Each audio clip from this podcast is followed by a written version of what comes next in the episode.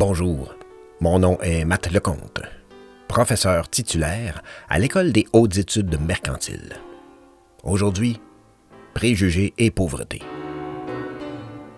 Il est dans la nature humaine d'attribuer des explications à toute chose.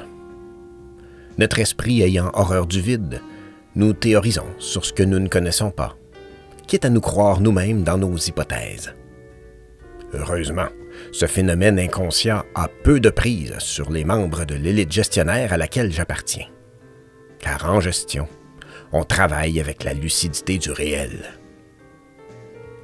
Prenons l'exemple concret des préjugés et de la pauvreté. Que faut-il pour qu'un pauvre dépasse ses idées préconçues et décide enfin de se prendre en main pour sortir de la misère? De l'argent, bien sûr, mais encore l'Académie de participation des pauvres à l'économie de marché recommande de limiter les dépendances politiques en luttant collectivement contre ces drogues que sont les services publics, à commencer par la plus sournoise, l'aide sociale.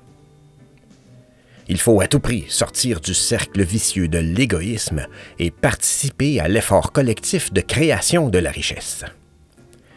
Je sais, se sevrer des services publics demande une incroyable volonté.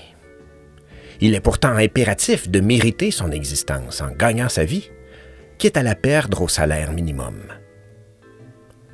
Mon conseil aux pauvres, si vous voulez diminuer les préjugés, arrêtez donc de nous provoquer en faisant pitié avec votre paresse et votre dépendance.